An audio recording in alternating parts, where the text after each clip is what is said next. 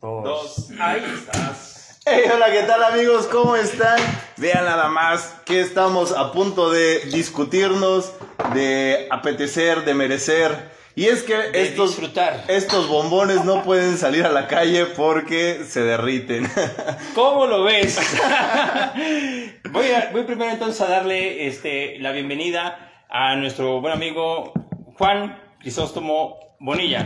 Para servirles. Mejor conocido como Juanito, tú me conoces. ¡Ah! Exactamente. Así es, efectivamente. Y pues, este, bienvenido. ¿Cómo, digo, ¿cómo lo ves? Que anda aquí muy, este, vaya, presumiendo Muy de, que es, vanidoso. de que es del Team Calor. Ah, bueno. Podré traer el bien sudado Ah. y ni así voy a preferir el frío. Adelante, soy por team favor, calor. Juanito. No, pues primeramente agradecerles, Jair y Daniel. Hemos seguido su programa, lo, lo vemos y vaya. Primeramente felicitarles por, por este programa La Barra, eh, ya muy conocido, muy reconocido. Y pues es una distinción para mí el formar parte hoy de, de este programa. Y bueno, pues hasta me bañé. Ándale. Hasta me bañé, me peiné, me rasuré y todo para estar aquí con ustedes. Yo, yo la verdad es que también hoy me voy a tener que volver a bañar.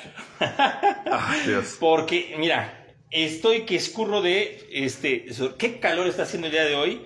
Pero por eso entonces vamos a echar unas bien elodias. Unas ¿no? bien elodias. Así es que, este, saludcita, Salud. bienvenido. Salud, salud.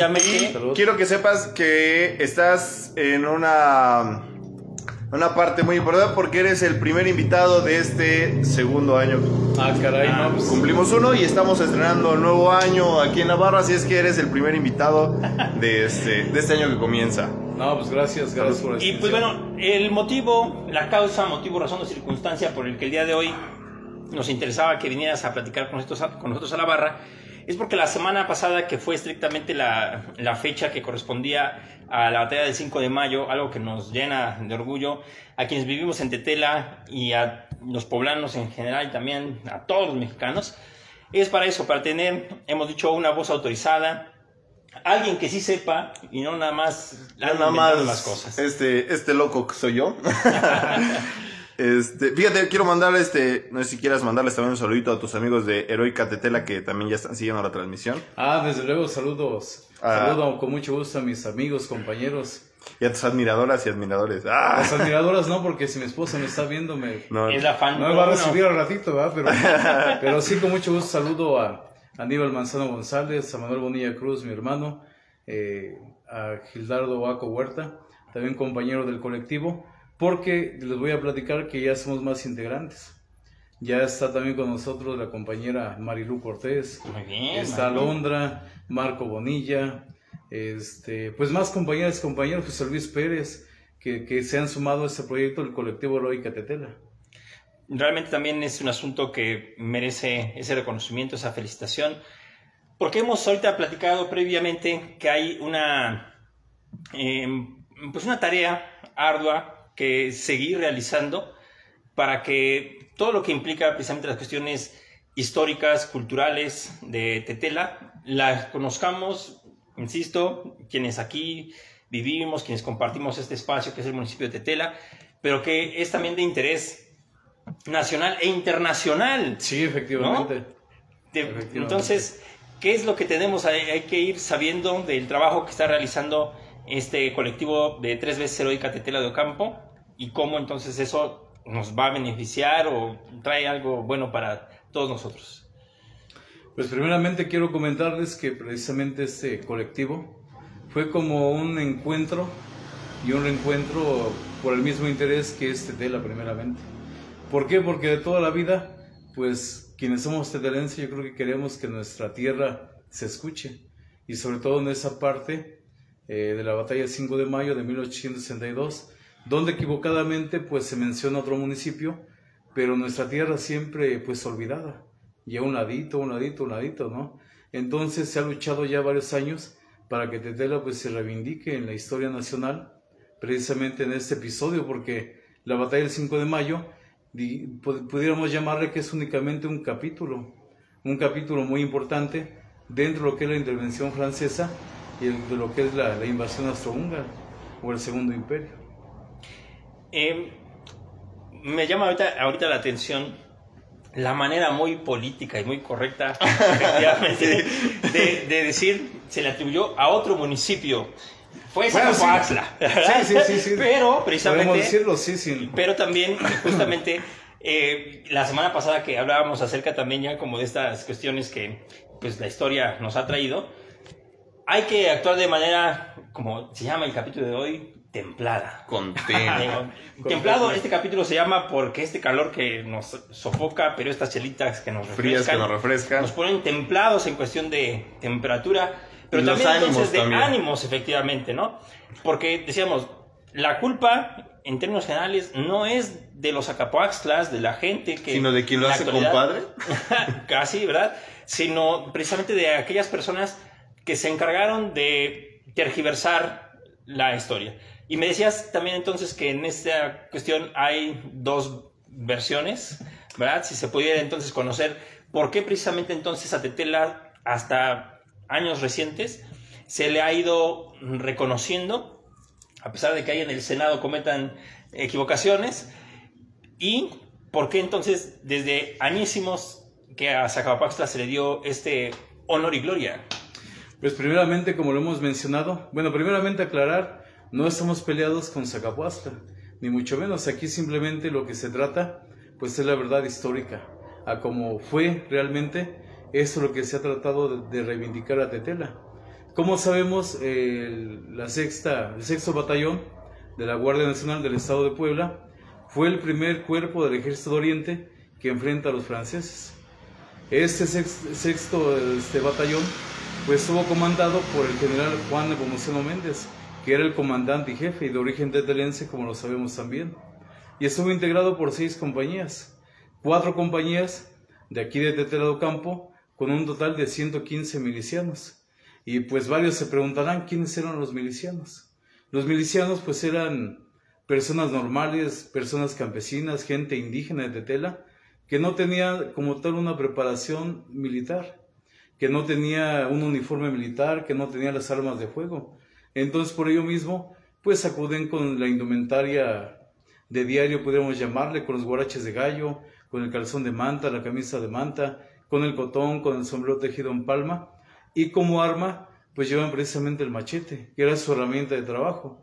Desde luego, ese machete con el que enfrenta la batalla, pues llevaba una navaja más larga, llevaba el filo por los dos lados, de manera que donde pegara, pues causara daño. Es parecido a las, a las ahora llamadas paguas, que es el machete que tiene filo por ambos lados. Pues algo similar, digamos que era el machete normal, nada más más larga, la navaja y con el filo de los dos lados. Ah, ok, bien. Así era. Entonces, eso era un miliciano, una gente normal, gente campesina, gente indígena, que, que vaya, no tenía ni uniforme, ni las armas de fuego, ni, ni, ni una preparación militar. Entonces, las cuatro compañías de Tetela suman un total de 115 milicianos. Aparece la quinta compañía de Zacapuastla, donde, eh, bueno, fue, fue integrada por 26 milicianos. Y aquí el dato curioso, y está la lista digitalizada de la original, donde solamente uno, que se llamó Ignacio Betancourt, fue originario de la entonces villa de Zacapuastla, solo uno. Los demás integrantes fueron de municipios como Huetzalan, eh, de comunidades indígenas cercanas a Zacapuastla, pero de la villa de Zacapuastla solo fue uno. Y fíjense, esa, esa quinta compañía, quien la comandaba, fue este, el general eh, originario de Cuetzalan. Entonces de ahí se ve esa, esa situación muy marcada. Y ya la sexta compañía eh, eh, fue del municipio de Xochapulco, integrada por 26 milicianos. Entonces así fue la distribución real que par- participó en la batalla del 5 de mayo de 1862. Y, y quiero ahí también meter mi cuchara en otra este, cuestión, porque si no se me va a pasar. porque ahorita justamente hizo una mm, descripción acerca de la indumentaria que tenían. Y también comentábamos este, que de manera genérica, entonces la gente ahora que pasaron los desfiles, pues decía, ¿no? A mi hijo le toca ir de Zacapoaxtla. Sería entonces correcto también ahora decirle pues, simplemente de serrano, porque entonces tampoco hay que ser gandai y decir que únicamente en Tetela se, Sí, se claro, usaba, ¿no? esa- Pero de alguna manera también para ir corrigiendo las cosas, también sería más adecuado? ¿O cómo nos vamos a referir en el futuro? Pues miren, primeramente eh, participa Tetela, Xochapulco, Zacapuasta, pero también participa, por ejemplo, Zacatlán. Eh, en la batalla del 5 de mayo, el general Juan de Bomoceno Méndez sale herido de una bala. Eh, le fractura parte de la clavícula aquí en el hombro izquierdo. Y el general Méndez, fíjense que no quería retirarse del campo de batalla. Y no quería retirarse. Ya finalmente baja Miguel Negrete, donde estaba el sexto batallón. Miguel Negrete estaba a cargo del ejército de Oriente, dentro del cual estaba el sexto batallón. Entonces, este, sale Méndez y ocupa su lugar Ramón Márquez Galindo. Y Ramón Márquez Galindo, pues es originario del municipio de Zacatlán, junto con su hermano Vicente este, Márquez. Este. O sea, los dos hermanos fueron liberales y también participan con el sexto batallón. Entonces ahí también entra este Zacatlán. Fíjate, eso es muy interesante porque últimamente hemos extrapolado eh, este problema únicamente a dos bandos, ¿no? Sí. Tetela de un lado y Zacapastra del otro, pero pues en medio habíamos dicho que hemos dejado como el hermano menor, el hermano quedado a Xochapulco. Y en este caso también Zacatlán y Chignahuapan, me parece que también. Ah, ah bueno. Bastante, Chignahuapan, eh, con el debido respeto, vamos a mencionarlo con respeto a Chignahuapan, este, ellos eran conservadores. Realmente no, este, no participa Chignahuapan. Zacatlán sí, por los hermanos este, Márquez Galindo. Y de ahí pues podemos mencionar a Cuetzalan, que es otro municipio que también participa. Y digamos que Xochapulco, pues Xochapulco pues ha luchado también por esa reivindicación junto con Tetela.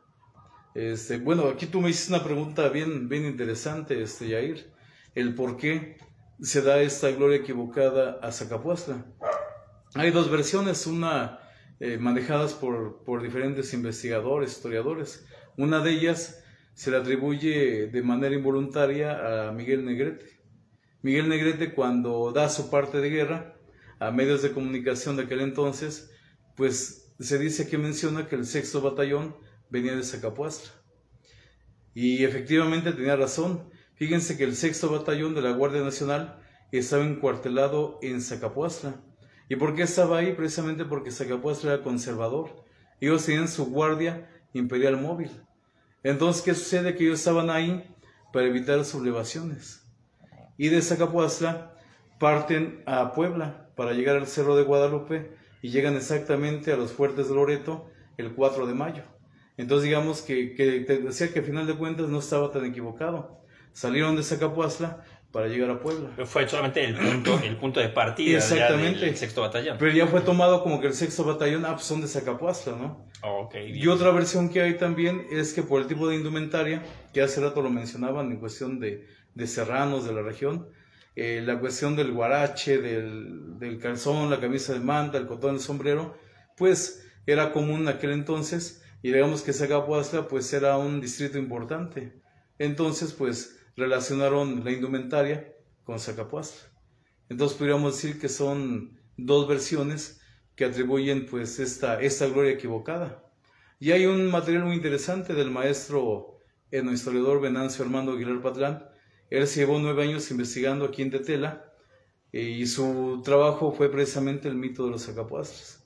Y es una investigación que ha servido de base para, para todo esto que estamos explicando. Qué interesante. hay, muchas cosas que, que, no sabíamos, que tenemos en desconocimiento. Y este, y es, fíjate, es interesante que también la gente que nos está escuchando, que está ya aquí muy activa en los comentarios. Que además, de verdad, este, Juan, que nos gusta mucho que este programa, que efectivamente decía este Dani, tenemos un ciclo cumplido, eh, ha ido más allá de lo que nosotros Mm, queríamos al principio.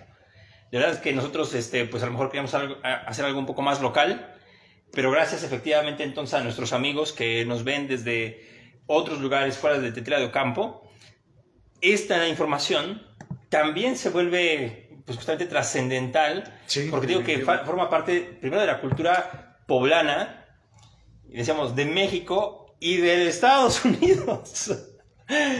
Ahorita vamos a pasar a este asunto de los Estados Unidos, pero a ver, Dani, ¿qué, te, qué es lo Vamos a darles este, lectura aquí a los comentarios. Xio Chen nos manda saludos, saludos como siempre acá pendientes del Justamente por allá, más allá de las cholulas. Más allá de las cholulas, ahí está. Turisteando con Juancho dice, ¿cuánto talento junto? Felicitaciones para los, Ay, los tres saludos cordiales. Vente por una chela. Sí, Nadie sí, de una vez vente aquí, aquí sacamos las frías. Este, Arelis Amitis dice que pues también ella quiere unas de estas. Entonces, pues también Ah, vente, aquí armamos la fiesta. Álvaro Moreno, saludos Dani, saludos mi Dani, a la Barra también. A Juanito, ahora sí, mis vacaciones forzadas, veré todos los episodios. Es Ah. correcto, es correcto. Lamentablemente el día de ayer domingo pues se tuvo por ahí una, una complicación con su rodilla y este pues va a tener que estar en reposo forzado un buen ratito, así es que puedes checar todos los programas anteriores, así como están disponibles ya también en Spotify Así para es. que este pues dudo que estés haciendo más cosas, pero puedes checarlos ahí. Eh, Ricardo Aco que está, pronto. está en la transmisión. Alex Lobo al aire dice, excelente episodio, saludos a ambos. Y a nuestro gran Juanito, tú me conoces. Pues ya lo Ah, decíamos que es. Alex Lobo también forma del colectivo, ¿eh? Forma Ah, mira. parte del colectivo, es de los jóvenes que están actualmente ya en el colectivo. Qué padre, qué bueno. Pues ahí está, qué bueno Pues un que saludo para Alex Lobo Aquí- al aire. Aquí voy a cometer una indiscreción y como ya estoy hablando, pues ahora voy a decir. A ver, dime. Voy a decir qué bueno que están aquí sumando voluntades, pero ese es otro, es otro, es Ese es, otro asunto, ¿verdad? ese es otro, ese es otro asunto, pero pues también aplica. Pues bueno, pues por eso es que se me ocurrió, perdón. También aplica. Oye, fíjate, yo tenía una duda y es que me dices que el sexto batallón únicamente acude con machete y con sus... Ah, y la Honda, ¿eh? También La la, Honda. Honda. Ah, ok, la. Honda es... Una moto, ¿no? No es, ándale, suena así. Pero no sé si recuerdan si hayan visto una película de Pedro Infante, la de Tizoc, Sí. donde utiliza la Honda precisamente que lanza piedras. Esa también fue utilizada este, por los milicianos. Entonces, ningún miliciano tetelense tuvo eh, arma de fuego, nunca... Pues digamos que quien iba al frente de cada compañía, yo creo que sí ellos llevaban este, armas de fuego. Ah, Pero ok. su mayoría, mayoría, pues era el machete, definitivamente. Era, era más el combate cuerpo a cuerpo. Cuerpo a cuerpo, cuerpo a cuerpo. Hay incluso una, una escena que está representada, ¿no? Donde está un, este, un combatiente con una bala de cañón, ¿no? Y la estaba aventando con sus propias manos, ¿sí? Sí. Ah, sí, hay una, una pintura, una imagen. Así es, creo. así. ya, de alguna manera esto me viene a la, al- a la mente porque también, pues ahorita que estás preguntando si no tenían armas de, armas de fuego, quizás pienso que si las había, estaban limitadas. Pues era la mejor quien iba al frente de cada compañía. Sí, o la quizá, mayor. quizá algunos, algunos que igual y, eh, sí tenían como alguna experiencia con eso, pues igual y me dices que llegan el día 4 de mayo Sí, y se da el enfrentamiento el 5. el 5. Pues entonces no hubo como tanto tiempo No, para no un hubo. adiestramiento o algo por el estilo. Si se hubieran aguantado otras, otros cinco días, se hubieran partido la... Bueno, digo, o sea, La progenitora. Fíjate, y hace ocho días eh, en la transmisión comentábamos esta frase de los tetelenses no temblamos ni de hambre, ni de Frío. frío, ni de, De miedo. miedo. ¿De dónde viene esa frase? ¿Quién la dice? ¿Cuál es el orden correcto? ¿Y, y qué significado tiene? Pues miren, la frase original, que no, no es correcto el término de, de indios, pero la frase original es que los indios de Tetela no tiemblan ni de hambre, ni de frío, ni de miedo. Esta frase se la atribuye a los tres Juanes. De hecho, hay documentos como las memorias de Laura Luna, por ejemplo, pero este, se la atribuyen a los tres generales. No hay en sí, este, pues, como que la base, este, el fundamento real, pero sí es a ellos. Y, se menciona estos términos, ¿por qué? Ni de hambre, porque lo que comían los milicianos precisamente era el maíz tostado. Eran las hierbas de- del campo, que podríamos decirle que son los de los hongos, y también pudiéramos llamarle a, este, a lo mejor hasta los tlaxcales, que es ese pan prehispánico preparado con maíz y canela y todo. Entonces, e- esa era su, su dieta, era, era su alimentación. Entonces, por esa parte de que no temblamos ni de hambre, ni de frío, porque recordando que los milicianos anduvieron en las montañas.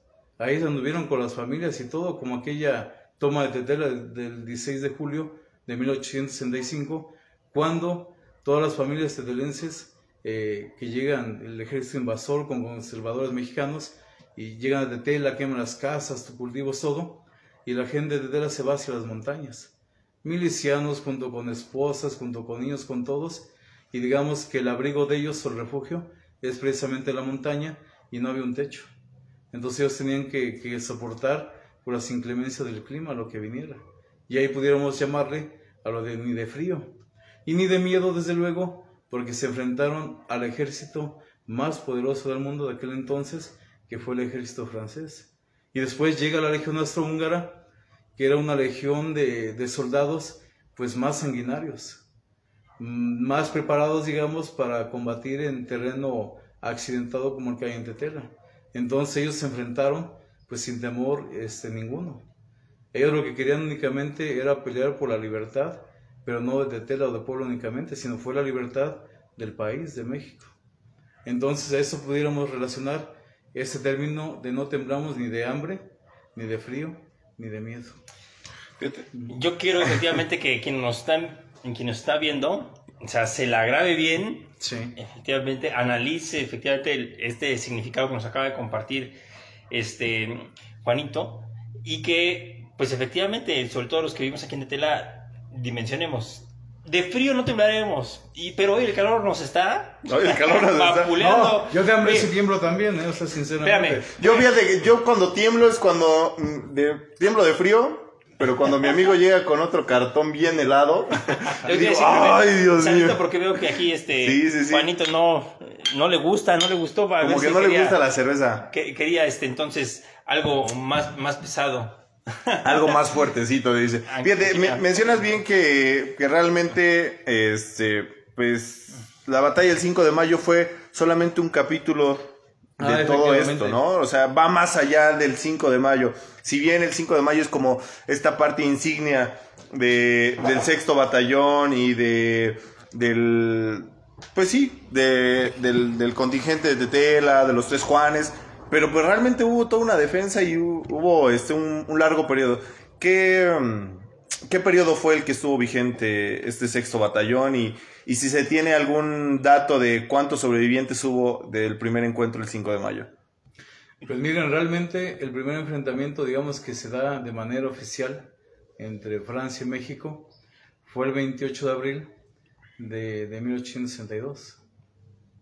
Este, precisamente en- fue en las, en las cumbres del Cutzingo, Veracruz. ¿Por qué? Porque el ejército francés entra por Veracruz. Y este es el primer enfrentamiento oficial, digamos, fue el enfrentamiento como para ir midiendo las fuerzas. Y ya desde ahí pues participa el sexto batallón de la Guardia Nacional. Se le ha llamado que es un capítulo, la batalla del 5 de mayo, a lo mejor es uno de los capítulos más importantes o más destacado o más sonado. Pero realmente el sexto batallón participa en más de 84 enfrentamientos. Este, digamos que el más importante, la batalla del 5 de mayo, es el sitio en Querétaro, el sitio de Puebla, el sitio en la Ciudad de México. Pero aquí en Tetela, pues hubo varios enfrentamientos. Y hubo enfrentamientos y hay documentos, desde luego, que, que lo respaldan. Aquí en lo que es este, las entradas a Tetela, lo que es Tonalapa, lo que es este, Coapancingo, lo que es de este lado de, de Ometepe, el volado de Bohuachla, hay de este lado también de Muyuapan. Y entonces ahí hubo varios, varios enfrentamientos, recordando también entre ellos la toma de Tetela, eh, lo que es eh, la emboscada de, de Sontecomapan del 20 de octubre de 1865. Entonces, por eso la batalla del 5 de mayo es únicamente un capítulo. ¿Por qué? Porque ahí efectivamente pues México logra este, vencer a los franceses, pero ellos no se quedan quietos. Ellos eh, llegaron a la Sierra Norte o intentaron llegar a la Sierra Norte precisamente este, en, busca, en búsqueda de los tres Juanes. Digo intentaron porque eh, hay un enfrentamiento aquí en lo que es este antes de Zacapuastla, entre Bohuachla y Zacapuastla, donde intentaron este, penetrar la Sierra Norte por ese lado, pero no lo lograron, son vencidos, y entonces cuando traen el apoyo de la Legión Austrohúngara. Ya la Legión Austrohúngara, pues soldados más sanguinarios, insisto, este, más preparados para combatir en terreno accidentado como Tetela, y son quienes sí logran llegar a Tetela y a la Sierra Norte. Pero realmente los franceses no estuvieron de Tetela y no estuvieron aquí en la Sierra Norte. Entonces, pues por eso es, es solamente un capítulo de, de toda esta intervención francesa y de la, y de la invasión austrohúngara. Sin lugar a dudas, este, precisamente entonces de todas esas batallas, la más emblemática sigue siendo la de fecha 5 de mayo y que también hace un rato eh, pues ya vengo haciendo alarde de que la fiesta efectivamente va más allá de las fronteras. Yo te planteaba también desde hace rato, ¿a qué crees tú que se deba o qué es lo que de alguna manera también se sabe de que en los Estados Unidos efectivamente la fiesta del 5 de mayo es celebrada con más pomposidad que el 16 de septiembre, que es lo que nosotros conocemos como la fiesta nacional, ¿no? El Día de la, de la Independencia. Entonces, ¿por qué le han dado en Estados Unidos esa relevancia? Pues yo creo que está este, práctica la respuesta, recordando que Napoleón III en aquellos años pues andaba este, conquistando diferentes partes del mundo. Entonces digamos que si Francia hubiera derrotado a México, quien continuaría sería Estados Unidos. Entonces digamos que México fue ese, ese alto a Francia para que ya no siguiera en conquista. Y desde luego, si conquistaba México, pues seguía Estados Unidos. Entonces por Estados Unidos, el que México le haya ganado a Francia, pues fue también como tranquilizarlos. Como decir, pues ya hasta aquí llegaron y ya no va a venir con nosotros. Y sumado también a que, como sabemos, en Estados Unidos hay mucha mexicana y mucho mexicano, mucha paisana y paisano. Y también para ellos, pues es una fecha muy importante. Pudiéramos llamar que en Estados Unidos eh, celebran lo que es la batalla del 5 de mayo como si fuera este, la independencia. Es una celebración muy, muy importante, muy fuerte. Así es, eso nos hemos dado cuenta y la verdad es que sí se comprende más. Mm, Yo al menos digo, esta, esta fiesta que hacen no, no es tanto como de, oh hermano, qué bueno que te ser muy poderoso, y sincero", sino efectivamente, ¿no? O sea, cuidaste nuestros intereses, porque pues, también los Claro, gringos pues, tenían- obviamente. también tenían esta doctrina, ahorita hablando efectivamente respecto a que Napoleón a lo mejor venía con estos aires conquistadores, pero es bien sabido que hay también una, em, una frase en ese sentido también que dice, América para los americanos. Es decir, todos los territorios que se pudieran conquistar en el continente iban a ser patrocinados por lo que actualmente son los Estados Unidos de América, ¿no? Y entonces, sí, efectivamente ahí tiene como que ese respaldo de han cuidado nuestros intereses, casi como lo que pinche Trump apenas dijo el Bueno. güey, ¿no? O sea, ¿cómo se Muy, muy desfasado esa parte. Yo fíjate ya ni... No, eso no me gustaría tocar ese tema. Bueno, te digo, o sea, cosas como de ese tipo, de repente creo que, pues a lo mejor los hacen este, celebrarlo con esta magnitud. Porque sí es cierto, ¿no? Que hay muchos mexicanos allá, dicen sobre todo también poblanos en Nueva York, y entonces Nueva York es una de las ciudades también, entonces, Es la más importante. Es la segunda ciudad de Los la, Ángeles. capi- la capital de este cosmopolita, y entonces de ahí pues, a lo mejor se, se extrapola o se lleva esta celebración a otras, a otras a dimensiones. otras dimensiones. Que aparte, a ver, la- la- los festejos que se hacen allá, pues igual no, no evocan tanto esta cultura que aquí se le da en México, ¿no? Quizá lo que a mí más me llama la atención es que pues nada más lo festejemos nosotros los poblanos y allá en Estados Unidos. O sea, ¿por qué no, por qué no ha trascendido más allá de, de otros estados? O sea, ¿por qué el, el, el 5 de mayo únicamente se festeja, se celebra? Se Eso es un aquí? meme de Facebook, ¿eh? Sí, claro.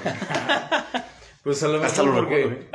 porque en Puebla fue el lugar de donde se llevó a cabo la batalla y por eso la celebración pues, es más, más fuerte. Eso. Pero por ejemplo. Veracruz. Veracruz participa.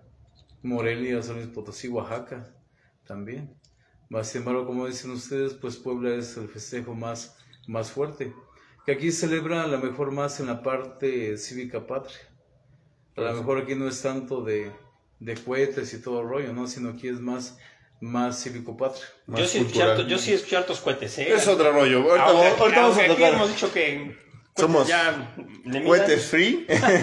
Pero fíjate, hace un ratito mencionabas que hemos sido partícipes, bueno, fueron partícipes de más de 84 batallas, ¿no? Que tienen registradas 84 y pues ahí como todavía hay otras en las que se está como buscando ese, ¿no? Sí. Eh, lo, lo que este, ese número de batallas me, me recuerda que pues primero fuimos heroica de Telado Campo, ¿no? Luego dos veces heroica de Telado Campo y ahora somos tres veces heroica de Telado Campo, ¿no? Y ahora veíamos que nuestros vecinos que nos vamos a mencionar hoy Templanza, acuérdate, hay que ser hay que ser templado. templados y ya después iremos un poquito más Más tema. calor. Son cuatro veces heroicos, ¿no? Pues sí, miren. ¿A qué se Ah, debe? ¿A qué se debe o, o cómo se obtiene eh, este número de, El de hero- heroicismo. heroicismo, ¿no? ¿En qué se mide? ¿Cómo otorgan este esta denominación? ¿A qué se debe? Pues primeramente este nombramiento de heroica se da este, cuando hay una, una participación importante en un acontecimiento histórico o cuando en el lugar ocurrieron acontecimientos este, pues, históricos de alguna manera. A Tetela se le da primero el nombramiento de heroica ciudad de Tetela do Campo, porque éramos ya ciudad de Tetela do Campo, que también es muy importante aclarar que, que el, el título de ciudad no se debe por los servicios o por el movimiento, La sino cantidad de- se va midiendo por el número de habitantes. Por el número de habitantes un lugar puede ser eh, comunidad, barrio, junta auxiliar, municipio, este, ciudad o así se va. Entonces ya éramos ciudad de Tetela do Campo. Y luego se justifica esa parte con la batalla, con la participación de la batalla del 5 de mayo.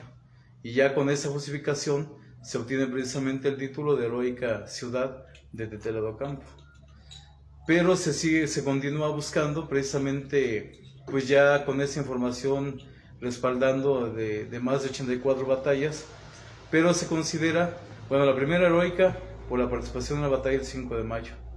El segundo heroica se justifica con la toma de Tetela del 16 de julio de 1865 y el tercer heroica se justifica con la emboscada de Sontecomapan del 20 de octubre de 1865, que fueron dos acontecimientos que sucedieron aquí en Tetela, uno aquí en el centro, el otro en, en Sontecomapan que pertenece a Tetela, pero aquí hay una justificación, fíjense que aquí el, dato importante es que los compañeros del colectivo este, pues nos reunimos.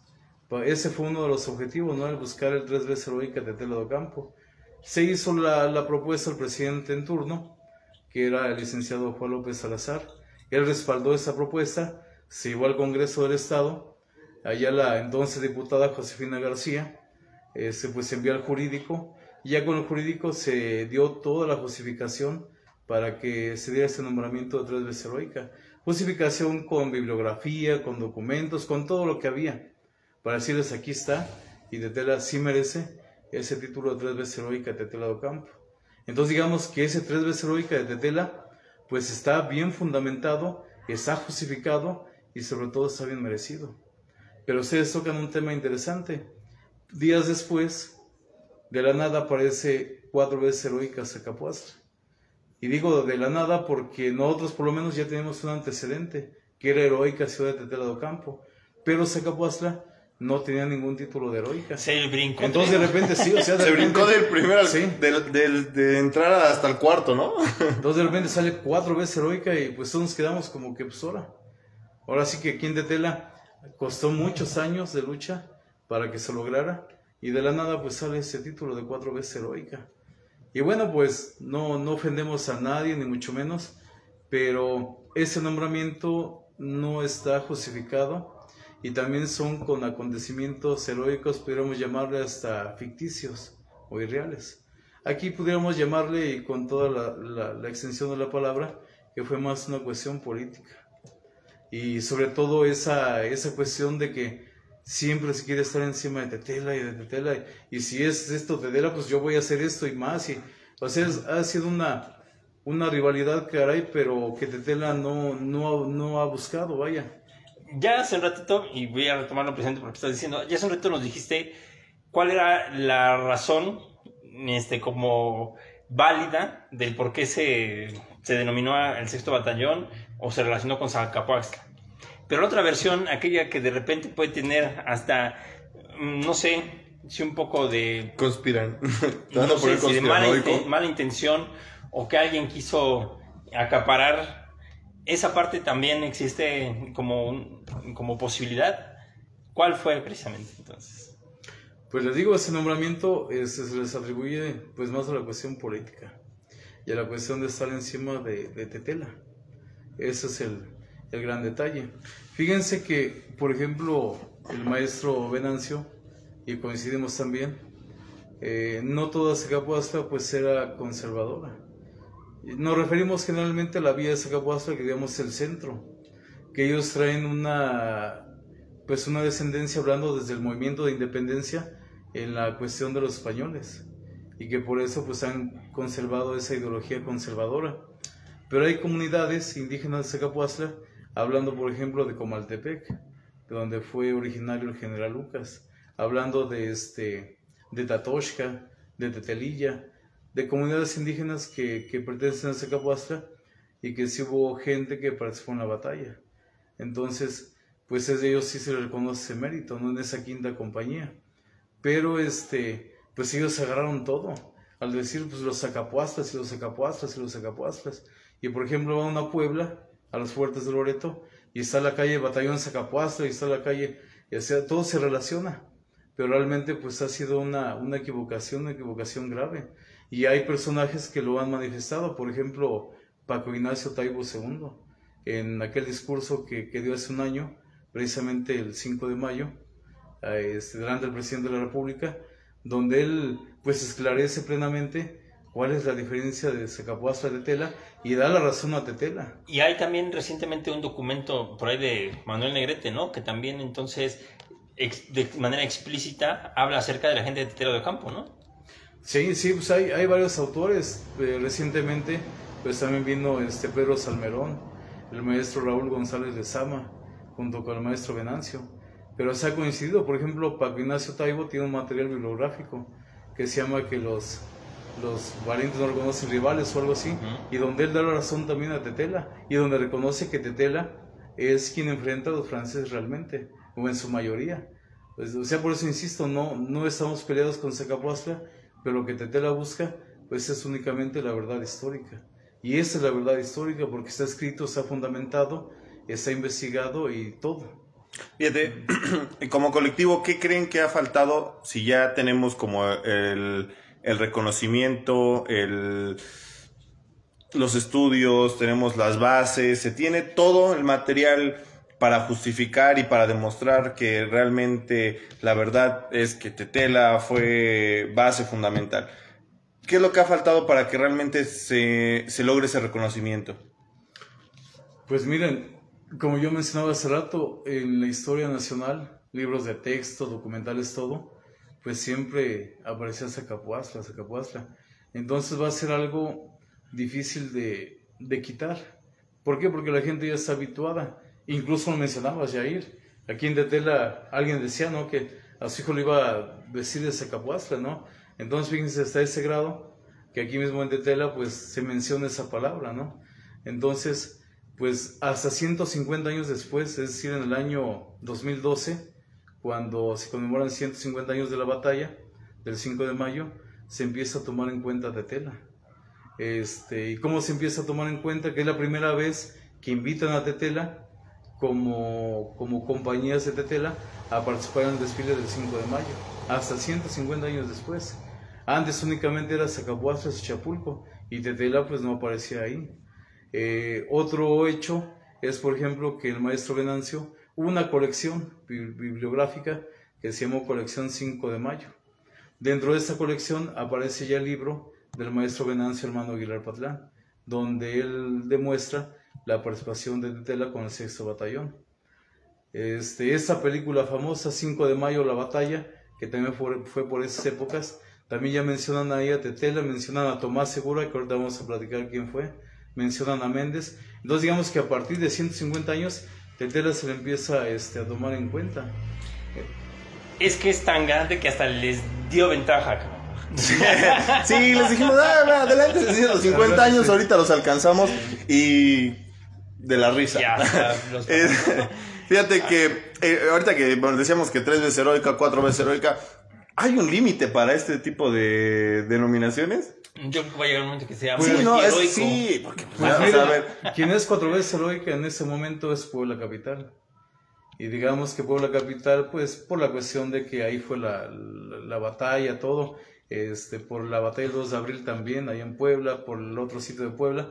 Entonces digamos que, que, que Puebla pues sí tiene, pues tiene bien fundamentado sustento ese nombramiento, que también es importante aclarar que Tetela ayudó para que pues Puebla tenga ese cuatro veces heroica. Digo, con la participación como en la batalla del 5 de mayo, en la batalla del 2 de abril, que estuvo Tetela, pues este, de alguna manera pues está presente para ese nombramiento.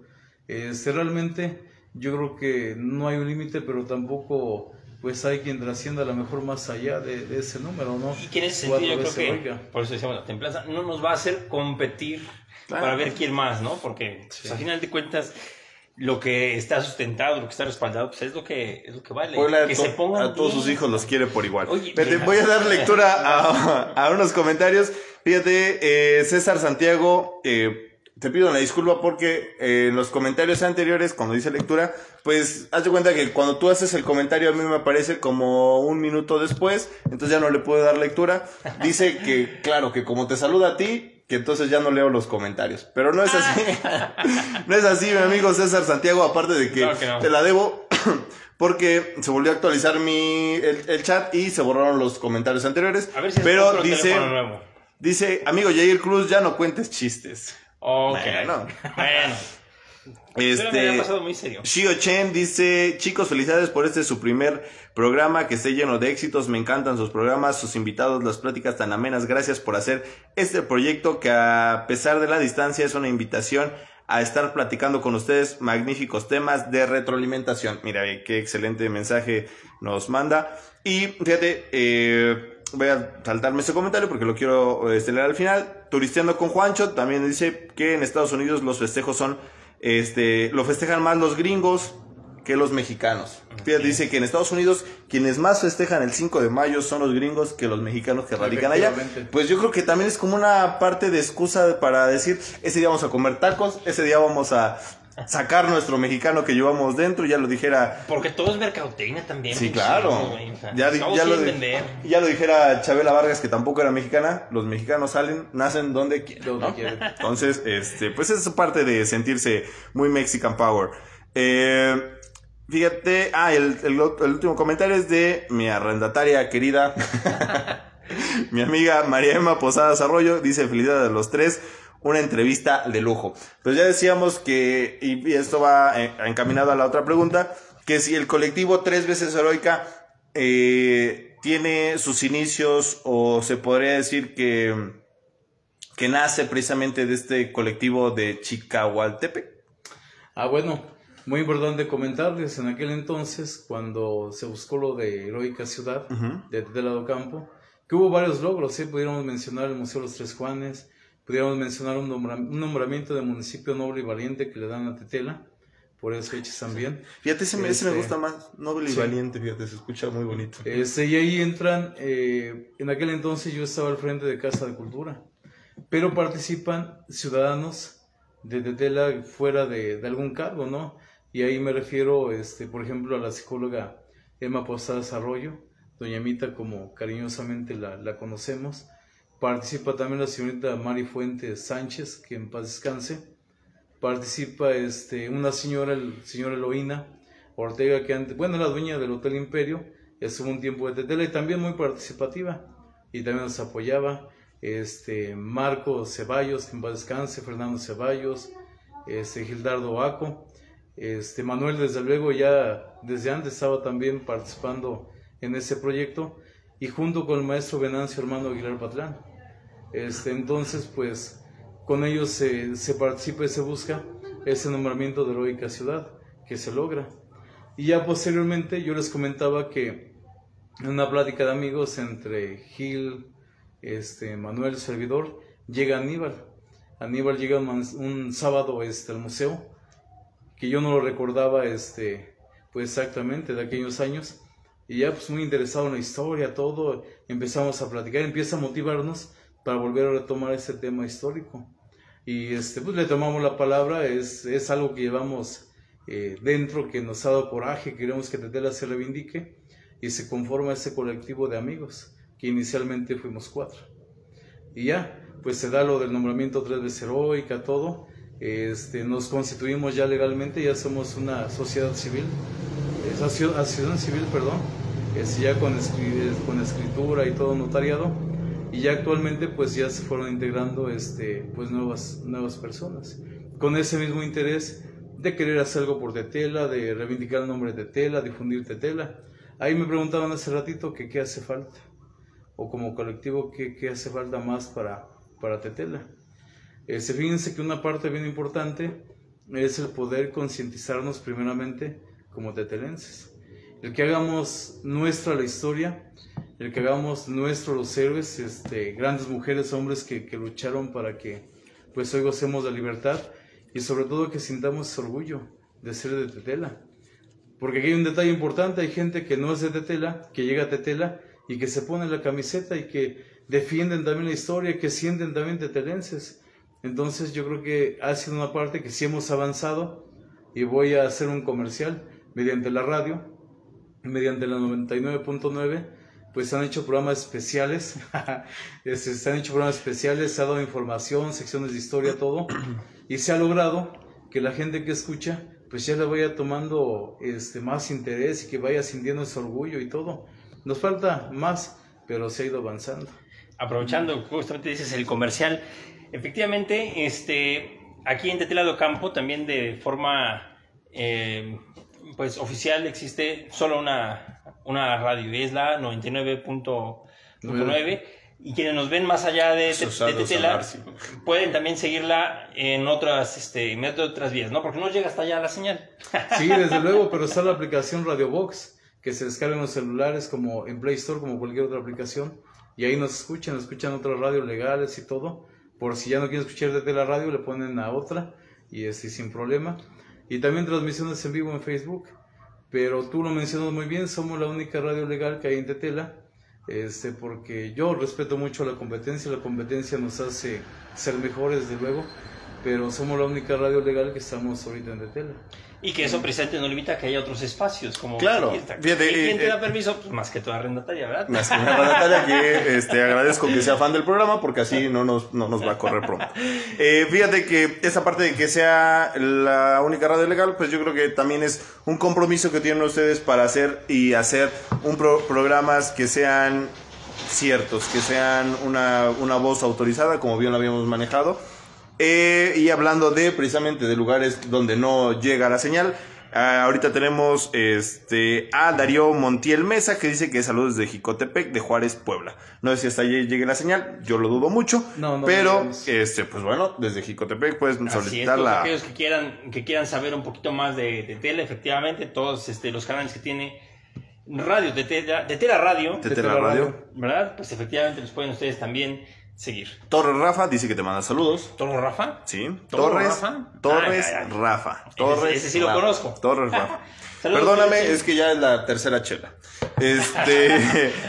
Eh, uh, dice que estamos invitados a Jicotepec, pueblo mágico. También es heroico Jicotepec por la muerte de Carranza. Ah, y también tenemos nosotros relación, ¿eh?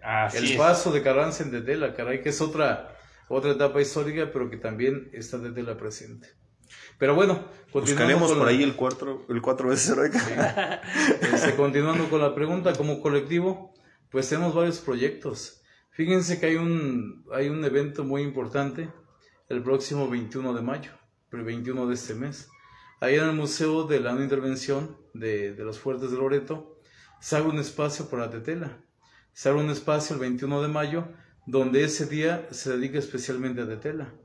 Y ahí vamos a estar con los compañeros del colectivo. Este, se van a dar algunas ponencias relacionadas a la batalla, todo este rollo. Y también, pues se pretende llevar a la danza del carnaval de Tetela.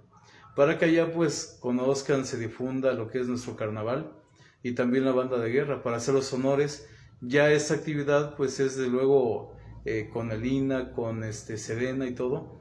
Y es un evento muy importante porque precisamente pues se va a difundir lo que es nuestra, nuestra tierra, nuestra parte histórica. Y que también quiero puntualizar este, que esto que se tiene que hacer entra más en labor de difusión porque repetimos que de manera legal, justificada, todo esto histórico ya está comprobado, está, sustentado, está, avalado. Estamos ahora entonces en esta etapa de que la gente ahora conozca esta historia en términos oficiales, ¿no? No, y también el nombramiento de pueblo mágico. El, ah, Para ser pueblo mágico debe haber un distintivo. ¿Y cuál fue el distintivo de Tetela? Precisamente la historia. ¿Por qué? Porque pudiéramos decir que grutas, cascadas, paisajes naturales hay en otras partes. No como los de Tetela, porque son más bonitos, ¿verdad? Pero sí hay en otras partes, pero la historia como tal, pues no hay en todas partes. Entonces digamos que ese fue el distintivo para que Para que tuviera nombramiento de pueblo mágico. Claro. Fíjate, ahorita que es que me salen tantas preguntas, tantos temas. Mira, voy a tomar los dos en una sola pregunta. Eh, ahorita que hablábamos precisamente de que la historia de Tela está avalada, está sustentada, está, está impregnada en un papel que nos dice esto es lo que pasó. ¿Qué pasó con el archivo histórico de Tela? O sea, ¿qué pasó con ese archivo que se tenía? Todas esas, este, me parece que está incompleto. No sé, no sé bien qué es lo que, lo que sucedió. ¿Qué me puedes comentar acerca de eso? Bueno, el archivo municipal desde la administración pasada, pues se encuentra ubicado aquí en lo que es el centro cultural, aquí en el bulevar al ladito. Ahí se encuentra, está todavía actualmente el archivo junto con el museo. Antes Ah, estaba abajo del palacio, me parece. Estaba abajo del palacio. Pues fíjense que, que, bueno, el archivo a través de los años, pues se ha ido recuperando. Con el apoyo de- del archivo del Estado, se logró también registrarlo en el archivo general de la Nación. Eh, sea el archivo de aquí de Tetela, está registrado en el archivo general de la Nación, en el archivo del Estado, y hay un, este, hay un periodo microfilmado, que es un periodo muy importante. Realmente no hay mucha información acerca de aquellos años, de, de la batalla, de, de los enfrentamientos, porque sucede que hace años, cuando gobernó este, pues una mujer de tela, eh, al parecer pues como que se le hizo así como que ya era documentos obsoletos. Se llama archivo muerto. Ándale. Entonces se dice que mandó a quemar este pues gran parte de ese archivo. Entonces digamos que ahí pues se pudo haber perdido mucha información. Y realmente son pocos los documentos que hay en relación a todo esto. Voy a tomar apunte de ese dato porque Sí. es, Ese es tema para otro. Es, es- es efectivamente Ah, algo. hay archivos algo particulares, ¿eh? O sea, Sí, archivos sí, particulares. Claro, que hay mucha, hay mucha, andan información. rodando muchas fotos, ¿no? Sí. También bastante, Ah, no, sí, bastante sí, material bastante. fotográfico que luego veo que suben a la página de la que, por cierto, me ha faltado subir yo también fotos. Este, y la otra es que, que yo creo que sí realmente tenemos que prestar muchísima atención en este tema de, del pueblo mágico, porque, a ver, y te lo comentaba yo la vez pasada, eh, si nuestro pun- nuestra punta de lanza para ser nombrados pueblo mágico es la historia, y, nosotros somos tres veces heroica y Zacapoaxtla es cuatro, pues ¿qué les, qué les, qué les este, impide ellos decir, a ver, si ellos por historia son pueblo mágico, pues, vengan chepaca, ¿no? O sea, nosotros tenemos cuatro veces heroica, ¿por qué no somos pueblo mágico? ¿No crees que por ahí también pueda suscitarse algún conflicto? Tranquilo, sereno, Moreno. Es que yo ya no me estoy templando. ¿Dónde están? Voy a... Fíjate, ¿Dónde está mi onda? Toma mi onda y mi machete. se da el nombramiento tres veces heroica, se da para Zacapuazal el de cuatro veces heroica, y llega a Tetela el de pueblo mágico. Entonces digamos que con el pueblo Uh, mágico, como que pues ya nos quedamos así como que, como que tranquilitos. Pero fíjense que, que a pesar, a pesar de toda esta lucha, a pesar de todo esto, actualmente todavía se siguen dando situaciones donde ni Tetela ni Xochapulco, digamos como municipios principales, se les ha tomado en cuenta. Menos Zacatlán y, este, y ¿no? Entonces, pues a pesar de toda esta lucha, de todos estos años, porque es muy importante comentarlo, eh, de toda la vida en Tetela, pues ha habido gente que ha tratado de, de reivindicar el nombre, la participación, todo. Eh, y aquí lo curioso es que no teníamos en Tetela como que algún símbolo o algo que identificara la historia en esa parte de la batalla del 5 de mayo. Y fíjense el dato curioso, fue hasta el centenario de la batalla del 5 de mayo, es decir, en 1962, cuando este, se devela el monumento a los Tres Juanes. Y ahí el presidente municipal era el señor Francisco Fernández Salinas. Este, y él, bueno, con las gestiones y todo, se logró construir el monumento a los Tres Juanes, se develó ese día y todo. Y también ahí hubo un intento por parte de- del presidente Francisco Salinas de, de hacer un museo. Me parece que se, se, se reunieron cosas, todos se exhibieron. Y también hay una anécdota importante donde se dice que se contrató una avioneta y que iba lanzando volantes, volantes impresos, donde explicaba precisamente pues aquella participación de Tetela. Entonces durante mucho tiempo ha habido esos intentos por reivindicar a Tetela. Eh, nosotros llevamos aproximadamente de 17 a 20 años el estar gestionando, buscando puertas, to- tocando puertas, todo, para este, pues ir pues luchando, ¿no? En, en reivindicar el nombre de, de Tetela. Pero- Fíjate que ahora que dices de esto de la, de la avioneta, Ahora entiendo esa avioneta que surca los cielos tetelenses a las 3 o 4 de la mañana. Ese- es el espíritu. Oye, ya, ya saqué, ya saqué- Es el espíritu de aquella. Ya saqué, ya saqué dos temas el día de hoy para adelante, porque ese mito o leyenda que es, Ajá. también ya la había yo escuchado. ¿Ya lo habías escuchado de la avioneta? Yo he escuchado la avioneta, Bueno. pero bueno. Mira, ¿quieres que quieres tomemos ese tema ahorita? No, porque No, te no, iba a hacer sí, otra sí. pregunta. Sí. Fíjate, eh, ahorita que mencionabas el monumento a los tres Juanes, yo tengo una duda que desde siempre he tenido y quizá no me he adentrado a investigar más, más del tema. eh, pero ¿por qué el monumento de los tres Juanes tiene un espacio vacío? O sea, están, están, este, ¿Por qué no lo hicieron triangular? Ajá, no, no triangular, pero sí se queda como este, esta forma, este formato de que ay, ahí hay un hueco que- donde pudiera estar una cabeza más, ¿no? Vamos a poner ahí la. Pues miren, pudiéramos, pudiéramos pensar o interpretar que es por la forma arquitectónica de- del monumento. Porque ahí entra otro dilema que también este, pues han buscado ya otro municipio, que es reintegrar otro Juan, a los tres Juanes. Pero el cronista municipal, que es Manuel, el colectivo y todos, se ha mencionado que, que en el país es la única trilogía de héroes nacionales que compartieron el mismo nombre de Juan y la misma ideología liberal, los tres Juanes. Hay otro personaje que, que respetamos mucho, que es Juan Galindo, que es de este lado de este Necaxa, donde también Juan Galindo pues realizó una hazaña, donde también este, pues hizo esos trabajos, pero no ese es comparado con la hazaña de los tres Juanes, ni tampoco tuvo el grado militar. Entonces hay quienes dicen que, que son cuatro Juanes y que se quiere integrar otro, pero en realidad pues son los tres Juanes de la Sierra. ¿Por qué? Porque por las hazañas que realizaron, por el grado militar de general, Por la cercanía también. Sí, del- sí, desde luego. Este, pero el monumento, digamos, que pues yo creo que es por la forma arquitectónica nada más. Ah, que sí se han movido, eh, se han movido los bustos también para darle el orden, digamos, de, de participación de cada uno de los Juanes. Digamos que el principal general fue Juan Nepomuceno Méndez. Este, el segundo general, Juan Crisóstomo Bonilla. Tercer general, Juan Francisco Lucas. Eso no demerita a ninguno de ellos. Claro. Pero Juan N. Méndez era el más grande. De hecho, él lo llamaban Don Juan. Juan Francisco Lucas Juan y Juan Crisóstomo Bonilla, por ser el más joven, era Juanito. Entonces así era, digamos que, Méndez y, Bonilla había mucha confianza, una confianza de padre e hijo. Porque es muy, muy importante comentar también que Lucas no es de Tetela. El general Juan Francisco Lucas es originario de Comaltepec, que pertenece a Zacapuastra. Y él precisamente llega a Tetela a unirse a la idea liberal porque allá eran conservadores. A su padre lo maltrataron, le quitaron sus tierras, todo, y se vio unir a los dos generales. Y, y fíjense aquí el dato importante.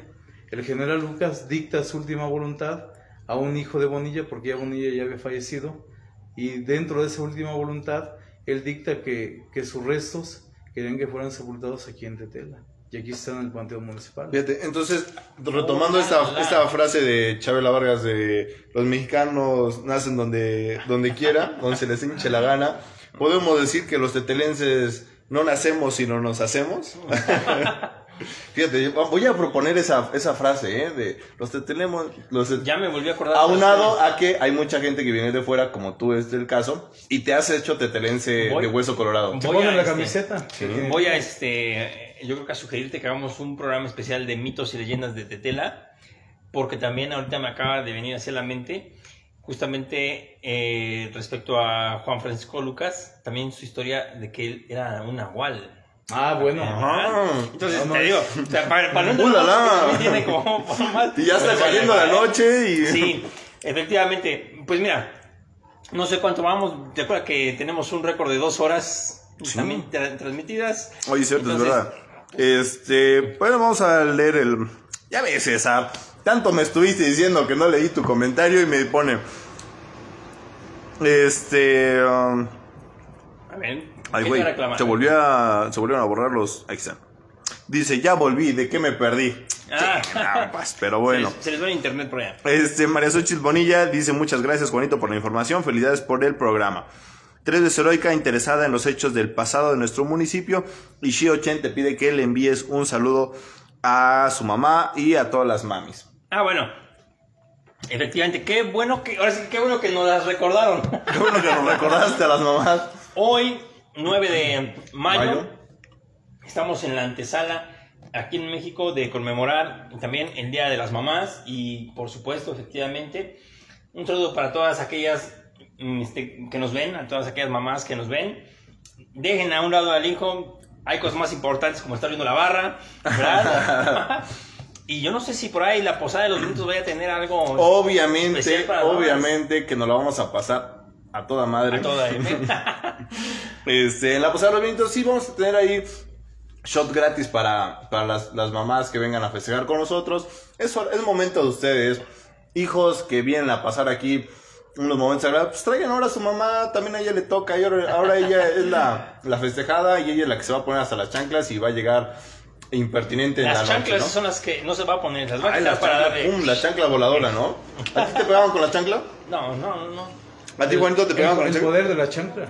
¿Sí? Eh, no, pues a todos nos tocó a la mejor algo, ¿verdad? Fíjate, Sí, exactamente, eh, pero- ahorita tocando el, el tema y aprovechando que tenemos aquí a alguien con, con esa voz autorizada en la historia, ¿hay registro de alguna mujer este, que haya fungido un papel? Obvia- obviamente que hay muchas, como bien lo decías, desde las familias que se iban a, a la montaña y pues obviamente estaban acompañando a, los milicianos, pues también tienen una, parte, una labor importante.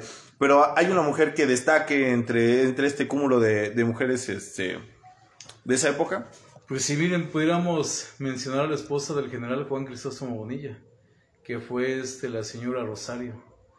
Do- Doña Rosario, pues en aquellos tiempos, cuando eran los enfrentamientos todo, pues estaba, digamos, eh, recién casada con el general. Pero ella, eh, estando embarazada, pues el general Bonilla, preocupado por estar con ella a la hora del parto y todo, ella le decía que se fuera, que se fuera a defender a su patria y que ella se las arreglaba para poder, este, pues, tener a su hijo todo. Y eso sucedía cuando el general Bonilla andaba, pues, este, en aquellos lugares de enfrentamiento, pues eh, él únicamente recibía el aviso de que había nacido su hijo, regresaba con la señora Rosario y volvería a partir. Pero hay, una, hay un acontecimiento importante que está fundamentado en una obra que se llama La vida fascinante del general Juan Crisóstomo Bonilla. En esta obra se narra su vida personal del general, eh, su convivencia con Méndez, con Lucas, las batallas, todo. Eh, estando en Xochapulco, llegan los austriacos a buscar a Bonilla, porque eh, Bonilla estuvo en Xochapulco, estuvo viviendo ahí, junto con su familia.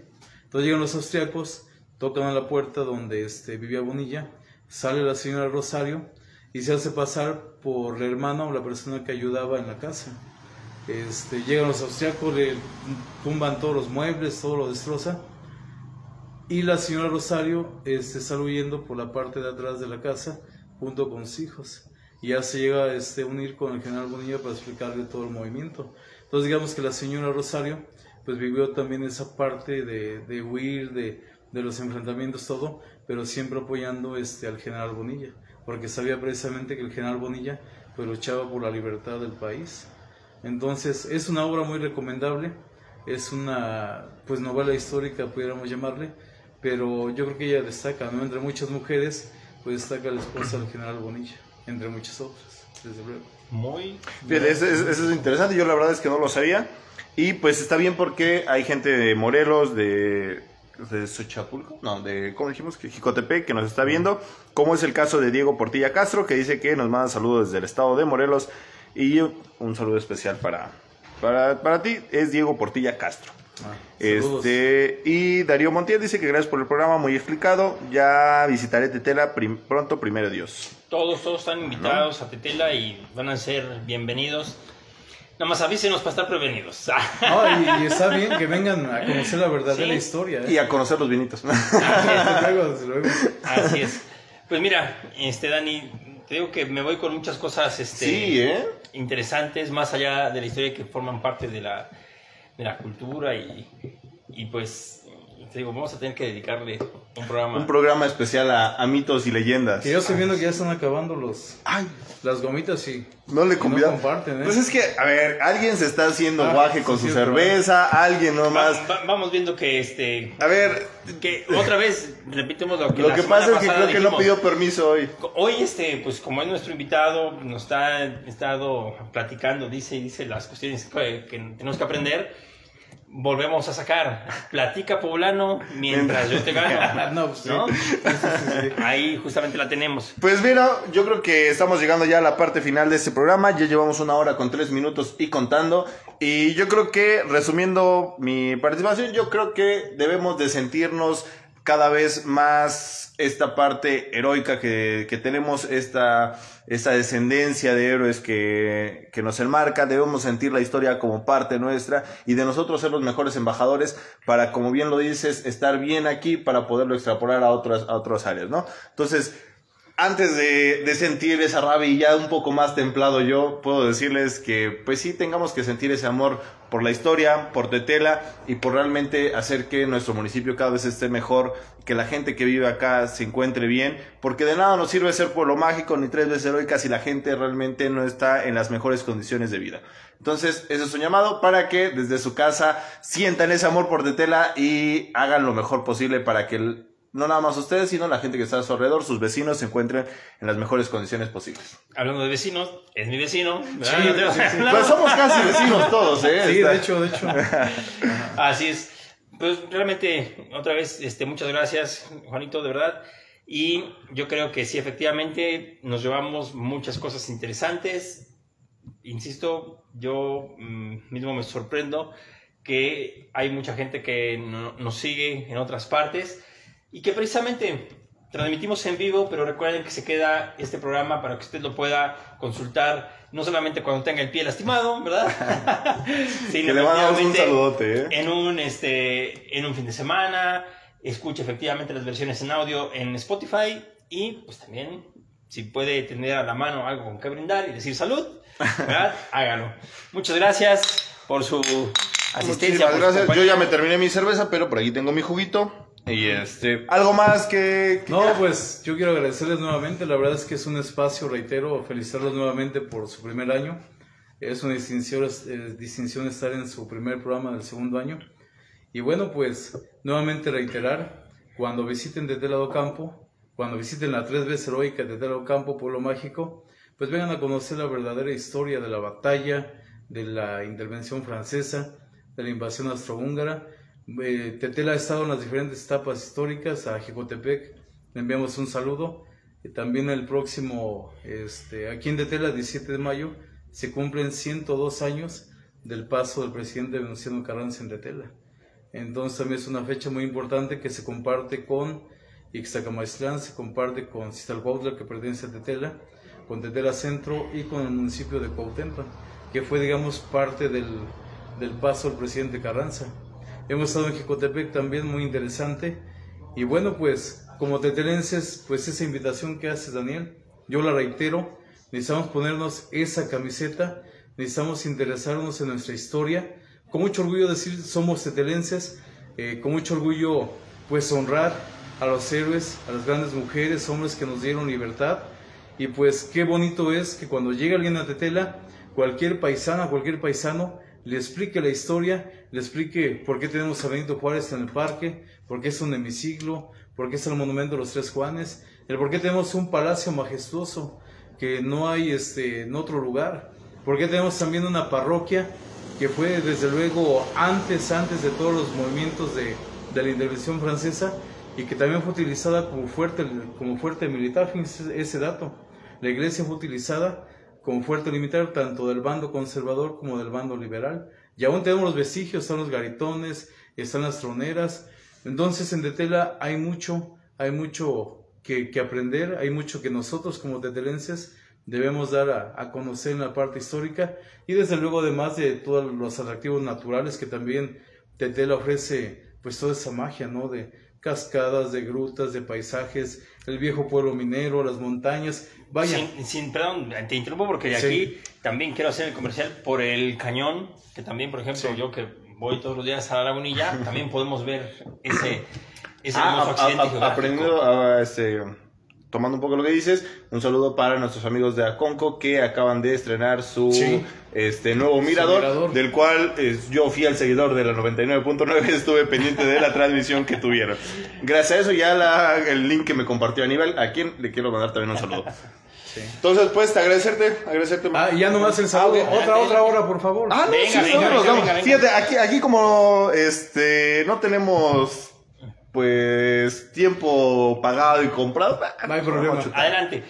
Venga, ahorita. No, sí quiero saludar con mucho gusto a mis compañeros del colectivo, este, a Manuel Bonilla Cruz, que es también eh, cronista municipal, es el presidente del Consejo Municipal de la Crónica, Aníbal Manzano González, quien también es el secretario del colectivo Heroica Tetela, este, y también es integrante del Consejo Municipal de la Crónica, a Gildardo Baco Huerta, quien es también vocal del colectivo Heroica Tetela, y a los nuevos integrantes también, a Marilu Cortés, eh, Alexis Pérez, José Luis Pérez, este, Alondra, eh, Marco Bonilla, ¿quién más me está faltando? ¿Quién me está faltando? Alex. Juan Rivera, Alex. Tocayo Juan Rivera también, igual a los integrantes del Consejo Municipal de la Crónica, la maestra Evangelina Samitis, el médico José Guillermo Huerta Posadas, y si alguien me faltó, disculpas, pero a todos ellos pues los saludo con mucho gusto, mi respeto, admiración, porque todos ellos tienen también esas ganas, ¿no? Igual que ustedes, igual que todos los tetelenses, ¿no? De, de que nuestra tierra vibre, que nuestra tierra suene y que nuestra tierra pues vaya más allá de las fronteras, que es lo, lo interesante. Vienen cosas importantes, eh, por medio de un compañero del colectivo está buscando pues un, un intercambio cultural con el país de Hungría, donde fíjense hay mucha relación de Hungría con Tetela por aquellos genes que dejaron en aquella época, tenemos relación gastronómica, en el carnaval, muchas cosas, este, con Francia está buscando lo mismo, y bueno, cosas interesantes, pero saludo a mi familia también, y nuevamente pues agradecerte Yair, agradecerte Daniel, ese espacio es muy interesante, ya posicionado, y pues con mucho gusto estuvimos compartiendo con ustedes. Gracias. Fíjate, se quedan muchísimas cosas ahí en el tintero, como bien Sí, dicen. digo. Así es que ahí coméntenos si quieren una parte 2. Pues bueno, voy al, al otro lado de la cámara para ponerle stop. Mientras Yo- te despides. Pues bueno, mi gente, muchísimas gracias. De verdad que cada vez agradezco más este, este tipo de espacios que tenemos y a los invitados que nos acompañan. Quiero agradecerles. ¿Tenemos algún comentario por ahí que se me haya pasado? Pues mira, El último saludos tengo- A, a don Juan y los anfitriones de la barra. Ah, mira, este, yo me quedé en el último comentario de Julisa Vázquez Lobato que dice excelente programa. ¿Hay alguno más? Porque luego si no, no me acabo con los reclamos que dicen que es mi única chamba leer los comentarios y se me pasan. ¿Todo bien? Pues bueno, muchísimas gracias. Quiero mandarle un, un verdadero ay, un abrazo con todo el cariño a mi mamá. No pensaba yo mandarle saludos porque quería yo evitar que le anduvieran diciendo suegra en la calle. Pero bueno, quiero mandarle un saludo a mi mami, a mis hermanas, que también son madres, y este, a mis cuñadas también. Y pues bueno, muchísimas gracias mi gente, nos vemos hasta la próxima. Se les quiere, se les ama y festejen a sus mamis.